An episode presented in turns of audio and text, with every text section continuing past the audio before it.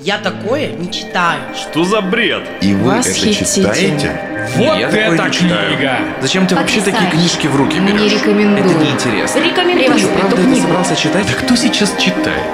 Это спорно. Подкаст радиостанции Красноярск главный для тех, кто умеет читать. Вместе с Викой Лазаревой спорно о книгах. Возрастное ограничение 18+. Привет, с вами Вика Лазарева, и вы слушаете подкаст радиостанции «Красноярск. Главный – это спорно». В 1996 году Стивен Кинг пошел на эксперимент. Он писал и издавал свой новый роман по частям, давая время читателю подумать, а что же будет дальше. По правде говоря, Кинг и сам не всегда это точно знал. Итог работы «Зеленая миля» – роман, который не нуждается в представлении. Сегодня разбираемся, действительно ли иногда жизнь – это самое страшное проклятие. Смог ли король ужасов заставить содрогнуться не от монстров, а от безжалостного реализма – ну и действительно ли это лучшее произведение автора? Спорим с моими гостями Павлом Кациным и Дмитрием Косяковым. Привет! Привет. Здравствуйте.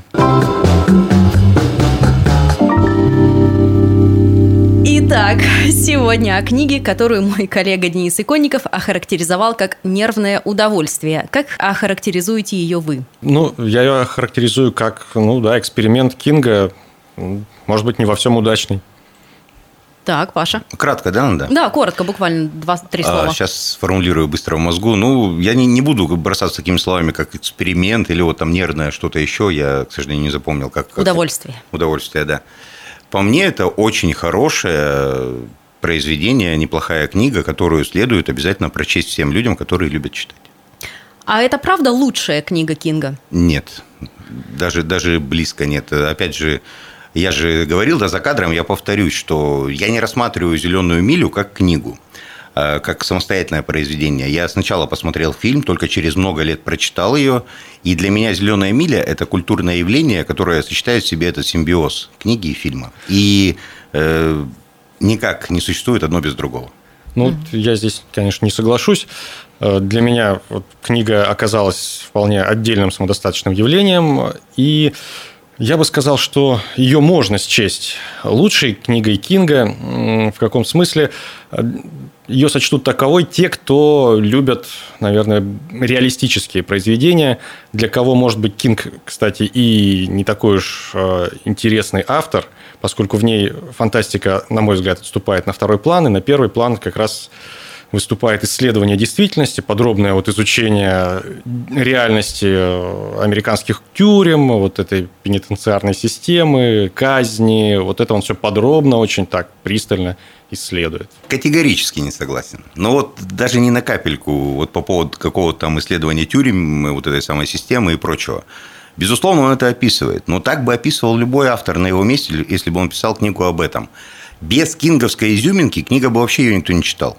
Э, Банальная история. Казнь чернокожего здоровенного мужика на электрическом стуле за убийство и изнасилование двух девушек, которые он не совершал э, приправленная налетом мистики, причем мистики не какой-то эксклюзивной, а вполне нормальной. То есть э, Джон Кофи, Иисус Христос, на английском языке инициалы совпадают, эти самые мухи, вылетающие изо всех отверстий, сначала у людей, собственно, исцеленных, ну там они только к Джону влетали, а потом у него.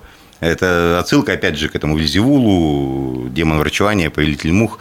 Это все банально, но Кинг это все облег именно в кинговскую атмосферу и подал в ней хорошее произведение, которое невозможно назвать лучшим, на мой взгляд, человеку, а Стивен Кинг в 20 веке – это мой любимый автор, прочитавшему такие книги, как «Противостояние», «Оно», «Доктор Сон», «Сияние». Э, Для меня вот эти лучшие книги. И «Жребий Салема» даже, мне кажется, лучше именно по интересности лично для меня. Так в том-то и дело, что Кинг, э, он хорош действительно и по-настоящему себя раскрывает в других произведениях, где он и гораздо полновеснее использует э, мистику и тому подобное. Здесь же все-таки, на мой взгляд, перевешивает как раз реалистический момент. И за это многие или некоторые поклонники Кинга эту книгу не так уж сильно котируют.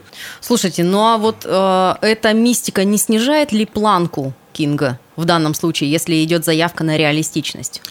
Но Оставала ведь это было бы неинтересно читать без мистики. Не, не, абсолютно неинтересное чтиво. Ну, Таких это субъективно, миллион. субъективно. Вот мне интересно. Ну вот серия «Я вор в законе» была в 90-е в России. Там тоже про тюрьмы, и Ну, гораздо более Кинг, реалистично. э, Кинг вот может, он может вот так написать. Все равно никто даже вот из тех, кто пытался писать там про вора в законе, так не написал. Но взять того же Леонида Андреева э, «Повесть о семи повешенных». Мистики нет, есть просто грубая казнь, но как это подано? Это подано классно, и так никто не сделал. И Кинг дает здесь тоже по-своему. Может быть, если бы он как-то увел в тени вот эту мистику, но оставил бы, может быть, вот такой экзистенциальный вот этот немножко ужас и трепет, оно бы, может, заиграло. Хорошо, э, уже ранее вот Паша сказал, что невозможно рассматривать эту книгу Кинга в отрыве от экранизаций. Э, Давайте начнем эту часть с комментария. У нас комментирует Анна Козак, киновед Дома кино в Красноярске. Давайте послушаем. Книги Стивена Кинга «Маэстро ужаса», одного из самых продуктивных и известных писателей в жанре хоррор, были положены в основу целой россыпи как малоудачных, так и знаковых фильмов, таких как «Кэрри» Брайана де Пальмы и «Сияние» Стэнли Кубрика. Работы Кинга экранизировал даже сам Кинг. В 1986 году он дебютировал в качестве режиссера, поставив безбашенный трешово-фантастический триллер под названием «Максимальное ускорение». Но наибольшую зрительскую любовь заслужили все же картины «Побег из Шоушенка» и «Зеленая миля», снятые Фрэнком Дерабантом, которые получили в общей сложности 11 номинаций на премию «Оскар». На текущий момент они возглавляют зрительский топ кинопоиска, что не случайно. Они гармонично вписываются в плеяду честных экранизаций Кинга начала 90-х, последовавшее продолжение «Оно», которое собрало в половину меньше оригинального фильма, а также «Доктор Сон», «Кладбище домашних животных» и «Темная башня» не стали кассовыми рекордсменами. Более того, на мой взгляд, они абсолютно несостоятельны как экранизации, как оригинальные кинематографические высказывания. Относительно тепло были приняты сериалы «Чужак», «Противостояние», фильм 1922, вышедший на стриминговом сервисе Netflix. Впрочем, ни одна из этих экранизаций событием не стала. Премьера «Зеленой мили» состоялась 10 декабря 1999 года и получила преимущественно положительные отзывы от специалистов, которые высоко оценили визуальный стиль фильма, но подвергли критике хронометраж. Хвалили за ярких персонажей, юмор и эмоциональный финал, но зашкаливающие эмоции и грандиозные жесты смутили тех, кто смотрел в этом излишний мелодраматизм, манипуляцию чувствами и попытки задеть за живое даже самых черствых зрителей. Тем не менее, сегодня очевидно, что «Зеленая миля» входит в число лучших и наиболее скрупулезных экранизаций, бережных по отношению к оригинальному тексту. Сам Стивен Кинг считает этот фильм самой точной адаптацией своих произведений, когда-либо выходившей в США. Ну так что, экранизация получилась мощнее книги? Вот, кстати, я хотел сказать про побег из Шоушенка. То есть практически на том же материале, без какой-либо мистики, отлично все сработало. Нет, не соглашусь. Я считаю, что «Побег из Шоушенка» он переоценен. Я совершенно не понимаю, какого черта он занимает первую строчку кинопоиска. И это эффект того, что раз это все хвалят, то и мы тоже будем хвалить. Но это мое мнение. «Зеленая миля» как фильм сильнее раз в 10, если можно такие градации использовать, именно «Побега из Шоушенка». Безусловно, это лучшая киноадаптация Кинга. Я бы не назвал ее экранизацией, это киноадаптация, потому что из книги убраны очень много важных для книги моментов в этом фильме. Но это не делает его хуже. Мне показалось, что он, наоборот, отсек все лишнее. Что было в книге, что... Вот, например, в книге есть Перси и Брэд Доулин, его прототип в настоящем. А в фильме его нет. Это прекрасно. Ну, на мой, опять же, скромный взгляд, он там был не нужен. Плюс великолепно раскрыты э, второстепенные персонажи именно в фильме. То, как Сэм Роквелл сыграл э, малыша Билли, это гениально. Я, я не знаю, почему он Оскара не получил, потому что в то время было очень много хороших фильмов. Слушай, ну а возвращаясь все-таки к книге, вот ты говоришь, убран тот момент, убран вот этот момент. А не создает ли это впечатление недосказанности? Наоборот. Все лишнее отсекли. Идеальная экранизация. Лучше не было. То есть ты считаешь, что это лишнее в книге и не будет. Это не то, что лишнее. Для книги это нормально.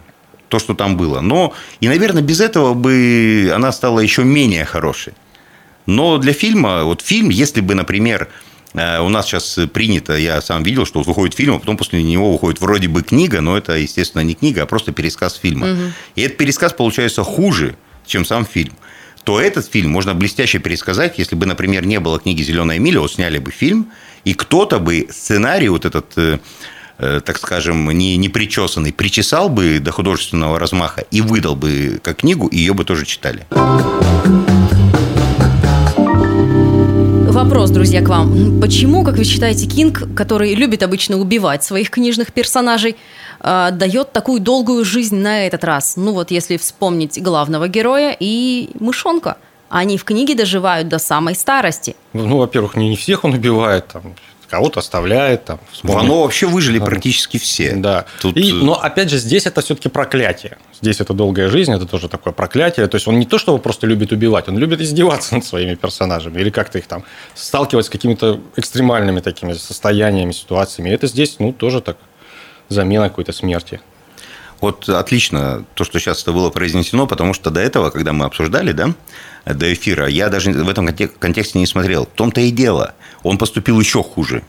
Если во многих его книгах для большинства, опять же, все заканчивается хорошо, то здесь для всех практически все закончилось плохо. Либо умерли жестокой смертью сразу после инцидента с Джоном Кофи, либо вот, да, ну что может быть хуже для человека? Вот Пол, он за свои 104 года, да, на момент вот окончания книги, он видел смерть всех дорогих ему людей – а бедный мистер Джинглс под конец своей мышиной жизни уже даже не мог конфетки переваривать. Его главное удовольствие в жизни исчезло.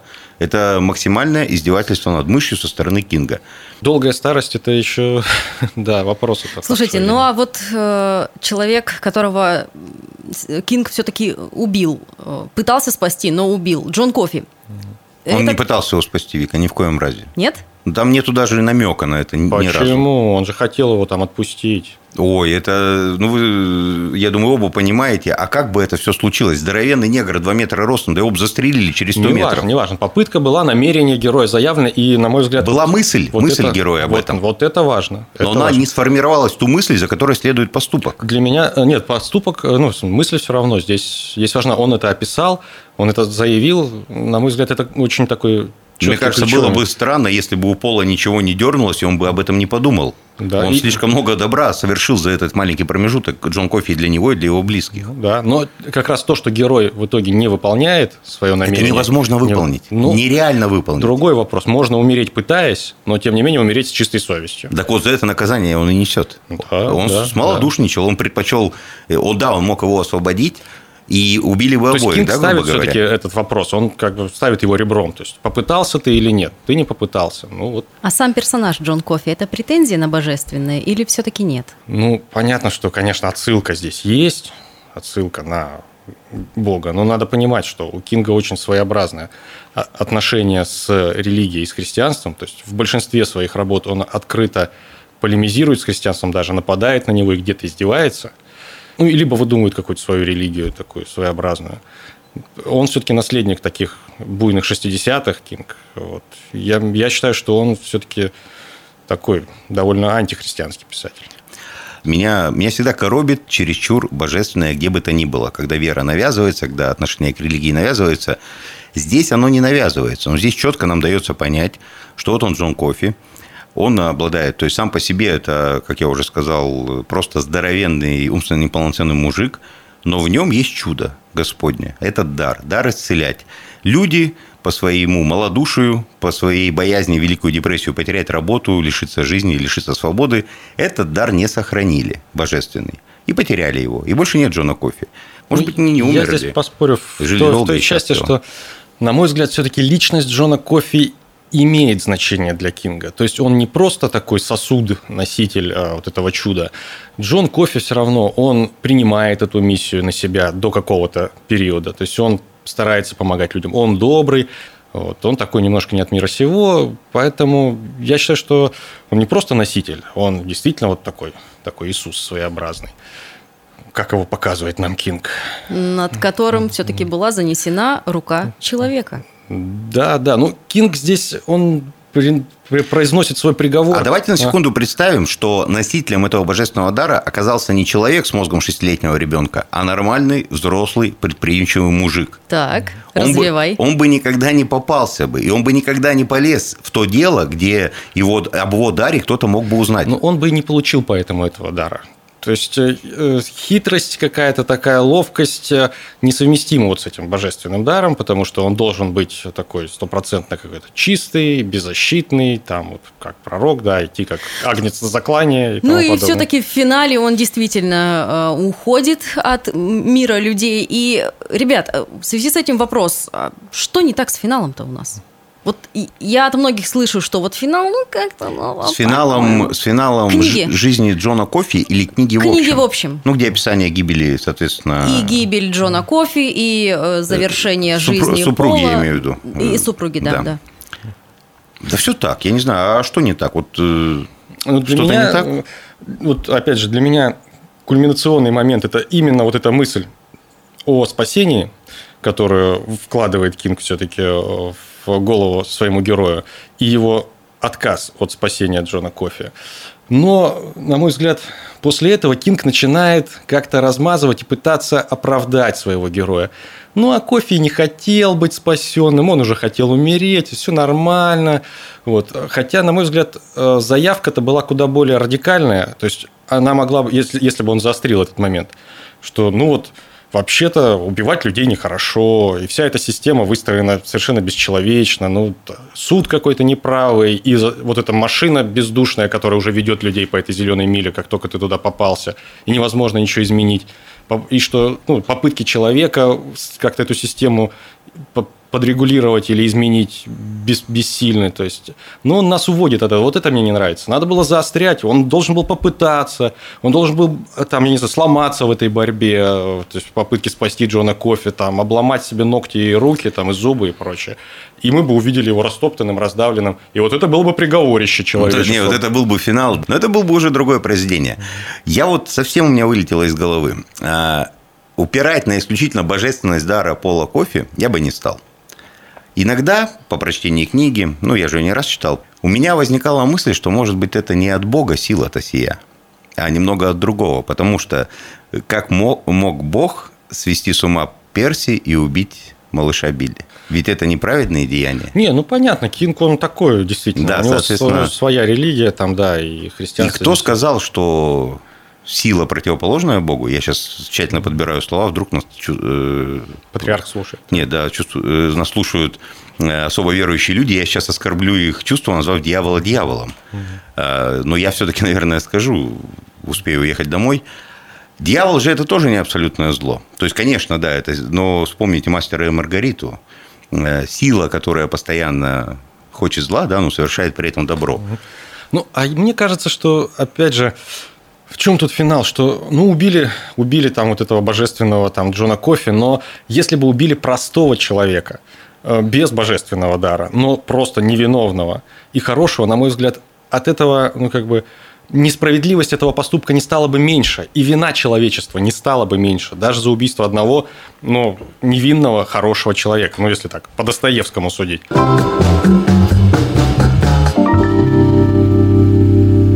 Вот если сейчас отбросить вот все эти домыслы какие-то, на самом деле отбросить все, что говорят об этой книге, просто воспринимать ее как красивое художественное произведение, над каким моментом вы проронили слезу? Мысль героя о том, чтобы попытаться спасти Джона Кофи, для меня вот оказалась таким, ну, я думал, что герой не вылезет из своей униформы, так он и будет, так сказать, э, ходить и выполнять все по правилам, и какая-то вот эта мысль, я думаю, неужели он сейчас как-то воспротивится порядку вещей, как-то попытается лечь на, на пути у конвейера, так сказать.